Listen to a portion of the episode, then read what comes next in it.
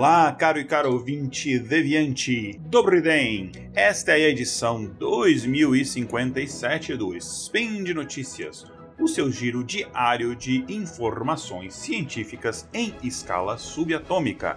Eu sou o Igor Alcântara, cientista de dados e um dos apresentadores do podcast Intervalo de Confiança, que é especializado em ciência de dados e inteligência artificial. E hoje, dia 18 Gaian do calendário Decatrian, ou dia 6 de julho do calendário Gregoriano, eu gravo, olha só para vocês, o meu Spin de Notícias número 30. É isso mesmo, esse é o meu trigésimo Spin de Notícias. Já se vão aqui alguns anos, desde o primeiro, não lembro nem qual ano que foi. Mas enfim, hoje eu falei, né, é o dia 6 de julho, que seria aniversário do matemático e astrônomo austríaco Johannes Müller von Königsberg, mais conhecido pelo apelido de Regiomontanus, que um apelido que é mais complicado que o nome, né? Que ele fez importantes descobertas nas áreas de instrumentação astronômica, o que foi fundamental para a teoria heliocentrista do Copérnico, alguns anos depois. Se vivo, o nosso queridíssimo amigo Regiomontanus faria, olha só, 587 anos, né? Então, de fato, acho que ele uh, viveu bastante, sei lá. E hoje também é aniversário de morte do físico e matemático alemão Georg Ohm. Ohm, aquele mesmo, não da meditação, Ohm, mas da unidade de medida, Ohm, né? Pois é. Ele morreu em 1854, aos 65 anos de idade. E se vocês veem que eu começo os meus podcasts falando dobro e eu encerro falando na Chila da Nossa, vocês sabem que eu tenho uma, uma certa proximidade muito grande cultural com, com a cultura tcheca, boêmia e tal, enfim. E hoje, na República Tcheca, é comemorado, e eu acho que alguns países também é, próximos da região da Boêmia ali, é comemorado, comemorado o dia de Jan Hus. Então, Stiatny Jan Hus para vocês, né? Feliz dia de Jan Hus. Que, enfim, o Jan Hus basicamente foi um, um religioso é, tcheco que viveu lá em 1300 alguma coisa. Ele foi o primeiro reformista da igreja, ali 100 anos antes do Lutero, né? E ele morreu neste dia, 6 de julho, não hoje exatamente, gente, isso tem bastante tempo, né? uh, queimado por conta do, enfim, porque ele tretou lá com a Igreja Católica. É, enfim, neste, já começando o episódio assim, naquele alto astral, no dia de hoje, então eu vou trazer para vocês uma noticiazinha aqui na área de inteligência artificial, mas eu já falei muito, então antes de a gente começar, vamos para a vinheta. Speed Notícias.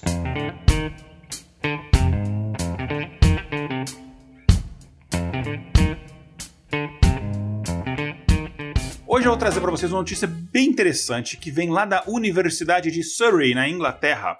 E segundo os pesquisadores de lá, o ensino de ferramentas de aprendizado de máquina, né, o nosso famoso machine learning, para detectar objetos específicos em uma imagem específica e desconsiderar outros, segundo eles, é um verdadeiro divisor de águas que pode levar a muitos avanços na detecção de câncer, né, pelo, através de algoritmos de rede neural para detecção de imagens. Enfim, os pesquisadores da Universidade de Surrey estão prestes a apresentar sua ferramenta exclusiva de detecção de objetos, baseada, pelo menos na data que eu estou gravando aqui, baseado em esboços. Olha que interessante, a detecção de objetos baseado em esboços. O que, que é isso? O tio Igor já vai explicar. Mas enfim, eles vão apresentar isso na conferência desse ano sobre visão computacional, padrões e reconhecimento, a famosa C, quer dizer, nem para todo mundo, mas enfim, a, a famosa, para quem é da área, CVPR, e essa ferramenta permite ao usuário esboçar um objeto. Então vou lá e faço um esboço de um objeto eu como usuário, Uh, e aí a inteligência artificial ela vai utilizar esse esboço, daí ela vai numa outra é, como base ali, então aí ela vai numa imagem que é a imagem que de fato ela tem que pro,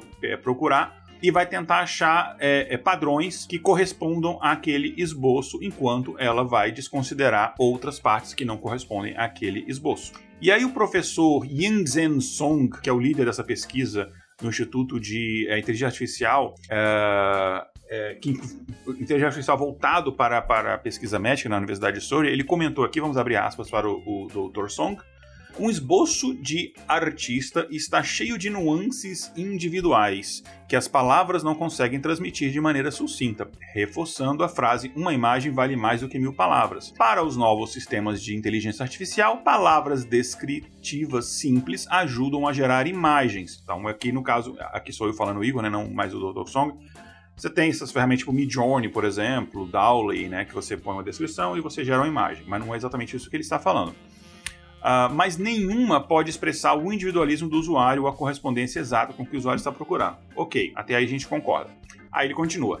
É aqui que a nossa ferramenta baseada em esboços entra em jogo. A inteligência artificial é instruída pelo artista, no caso aqui eles estão começando mais pensando em arte, mas a ideia é que depois médicos utilizem isso, né? Aqui é um comentário meu, Igor, voltando aqui para o comentário dele. A IA é instruída pelo artista por meio de esboços para encontrar um objeto exato e descartar outros. Isso pode ser incrivelmente útil na medicina, encontrando tumores mais agressivos ou ajudando a proteger a conservação da vida selvagem, detectando animais raros. Olha que interessante isso, né? Então, imagina a aplicação disso mesmo, né? Como é que é um determinado formato, coloração, etc., de um tumor, um determinado tecido. Você pode fazer um esboço ali, a imagem vai procurando aquilo dali. É interessante. Enfim, os pesquisadores, eles deram um exemplo disso no artigo que eles escreveram é, para essa conferência. Né? E a ferramenta que eles ouviram ajudou a procurar uma imagem cheia de zebras, guiando-se apenas pelo esboço de uma única zebra se alimentando. Aí a ferramenta de inteligência artificial ela levou em conta algumas, é, é, digamos assim, características visuais como pose, estrutura, mas ela baseia as decisões nos requisitos exatos fornecidos, no caso aqui pelo artista amador. É, então é uma coisa, é uma coisa é, é, é interessante, né? O que eles fizeram aqui como um, um, uma prova de conceito, mais ou menos, né? E, e, a capacidade de inteligência artificial de detectar objetos com base em bolsos individuais de amadores, no caso aqui, então você não precisa ser um artista para conseguir usar, utilizar isso, né? Ela acaba, segundo os pesquisadores, representando um avanço muito importante na utilização da criatividade humana na visão computacional. E aí eu imagino que você reaplicar aquilo na medicina é uma coisa, é, é, é uma abstração muito, muito, muito interessante. E aí, isso permite, inclusive, né, segundo os pesquisadores de novo, que os humanos interajam com a inteligência artificial de uma perspectiva totalmente diferente, não deixando mais a inteligência artificial ditar as decisões, mas pedindo para ela se comportar exatamente como ela foi instruída, mantendo a intervenção humana necessária. Existe um conceito aqui, é, não necessariamente nesse artigo, mas um conceito que a gente tem no geral é, atual em inteligência artificial que a gente chama de human-centric AI, né, que é aquela inteligência artificial centrada no ser humano, que é o humano ele toma decisão e a inteligência artificial vai automatizar algumas das tarefas, mas a decisão final é do ser humano. Enfim, essa pesquisa vai ser apresentada nessa, nessa conferência que eu falei na, na CVPR aqui deste ano, de 2023, que a gente está gravando, que mostra é, pesquisas de inteligência artificial líderes mundiais é, num, num, palco, digamos assim, é, que o mundo inteiro está olhando, o mundo inteiro que trabalha com essa questão de visão computacional é, é, olha, né? E a Universidade de Surrey, ela teve um número muito grande de trabalhos aceitos para essa conferência, então você vê que eles estão fazendo um trabalho né, nessa parte de inteligência artificial com, com é, visão computacional muito interessante, muito, inclusive, acima de outras é, instituições, e 18, inclusive, dos trabalhos da universidade aceitos para a conferência estão, inclusive, concorrendo ao prêmio de melhor artigo. Então é interessante, o pessoal que ir para a Inglaterra estudar essa parte aí, é uma dica boa de universidade aí. É, enfim, a universidade, só dando um pouco de contexto, né? Quem são essa galera? Na Universidade de Surrey é uma universidade é, de. Ela trabalha muito com pesquisa de. Em geral, assim, ela é muito voltada para essa parte de pesquisa científica. É, e ela tem várias pesquisas é, que são assim, estão na, na, na, digamos, na vanguarda é, mundial, uh, e principalmente nessa área de você utilizar tecnologia é, para ajudar a vida das pessoas, ou enfim. Né? Então é bem interessante. E aí eles têm um, um, instituto lá, que o nome é bem legal, que é um Instituto de Inteligência Artificial centrado em pessoas. E aí eles estão com esse instituto há mais de 30 anos fazendo pesquisas diversas, né? Era mais voltado à tecnologia no geral antes, hoje mais focado em inteligência artificial. É, então, a, eles estão muito focados em responder questões éticas de governança, segurança, etc. É, e, enfim, é uma universidade que ela é, é conhecida por, esse, por, esse, é, por, isso daí. E aqui um comentário meu aqui, é uma coisa interessante que uh, é, uma, é uma, uma, uma estratégia não centralizada, coordenada, mas uh, existe um, uma estratégia governamental nessa questão, governamental do governo é, inglês, nessa questão de pesquisa em inteligência artificial, de que o. o uh, isso, enfim, eu ouvi de alguns pesquisadores é, na Inglaterra onde eles falam o seguinte: olha, é, a gente sabe que, por exemplo, os Estados Unidos eles estão liderando o mercado mundial, Estados Unidos e China, na, na, pesquisa de inteligência artificial em aplicações práticas disso daí, né? Então, sei lá, hoje você tem, sei lá, o ChatGPT, por exemplo, e, e outras tecnologias, você tem várias é, ferramentas de, por exemplo, de AutoML, etc., que são de empresas americanas e um, um, muito dinheiro de, de para pesquisa está indo, na, no caso na Inglaterra, para pesquisas de ética, aplicações de inteligência artificial na medicina o, o sistema de saúde é, britânico foi um dos primeiros a utilizar a inteligência artificial para fazer triagem, né, com chatbot. Uh, inclusive o sistema da, é, da NHS, eu acho que esse eu, enfim, não lembro agora, acho que é NHS, uh, é a base de, de vários sistemas que a gente usa hoje em dia, inclusive sistemas que eu uso em clientes aqui em hospitais aqui, meus aqui, de, de triagem, tudo de pacientes, é, acompanhamento de paciente durante pesquisa e tratamento. A gente usa muito as, as bases que eles fizeram lá. Então essa parte de e, mas eles focam muito também nessa questão de ética, de é, direito, privacidade. Eles voltam muito para isso. E que é um fato, a União Europeia, com a, com a GDPR e várias outras leis, elas são pioneiras nesse, nessas questões, né? Enfim, é, eu achei a história bem legal. Você conseguir uh, depois abstrair isso uh, ah, para uso de medicina e outros usos, eu acho bem legal. Uh, mas está tudo ainda muito no começo. Fique ligado aí que se te pintar alguma novidade a gente traz aqui para vocês. É, mas basicamente assim, essa é uma notícia curta que eu trouxe hoje para um episódiozinho mais curto, né? Por hoje, então é só, gente. Espero que vocês tenham gostado do meu trigésimo spin.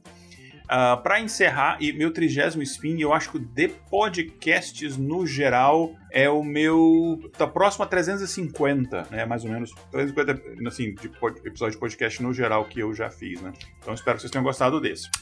É, para encerrar, eu queria dizer que esse projeto aqui, que eu tenho tanto orgulho de fazer parte, o Spin de Notícias, e também outros como o SciCast, o Contrafactual, Fronteiras do Tempo, Beco da Bike, o Missangas, o RPG Guacho, Chutando a Escada, é, além de outros podcasts que eu não citei aqui, os textos do site, enfim, tudo isso que tem no portal Deviante, que é muito maneiro, só é possível porque o George Soros patrocina. Não, claro que não, gente só é possível por conta do meu e do seu apoio no site do Portal Deviante, através das plataformas Patreon, Padrim e PicPay. Então, eu vou falar, terminou esse episódio aqui, você vai entrar lá agora deviante.com.br. Você vai clicar no link, seja um patrono. É sério mesmo, vai lá, faz, faz agora. Seja um patrono e ajude a patrocinar a divulgação científica. Isso é extremamente importante. Como eu falei no começo, gente, eu sou o Igor Alcântara e vocês me encontram volta e meia aqui no Spin de Notícias e lá no meu podcast, onde eu falo um pouco mais sobre esses assuntos, o Intervalo de Confiança, que é intervalodeconfianca.com.br. Agora a gente está fazendo, inclusive, gravações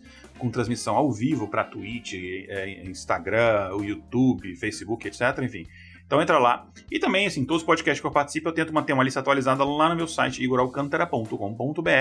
É isso então, gente. Um grande abraço. Até amanhã com um colega meu trazendo aqui mais notícias no nosso de notícias. Tchau, tchau. Nashle Danol.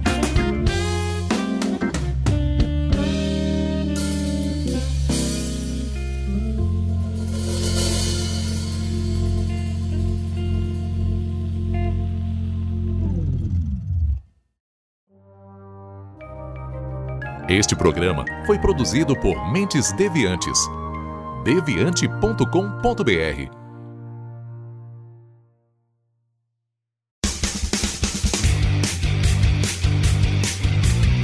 Cortes, edição de podcast.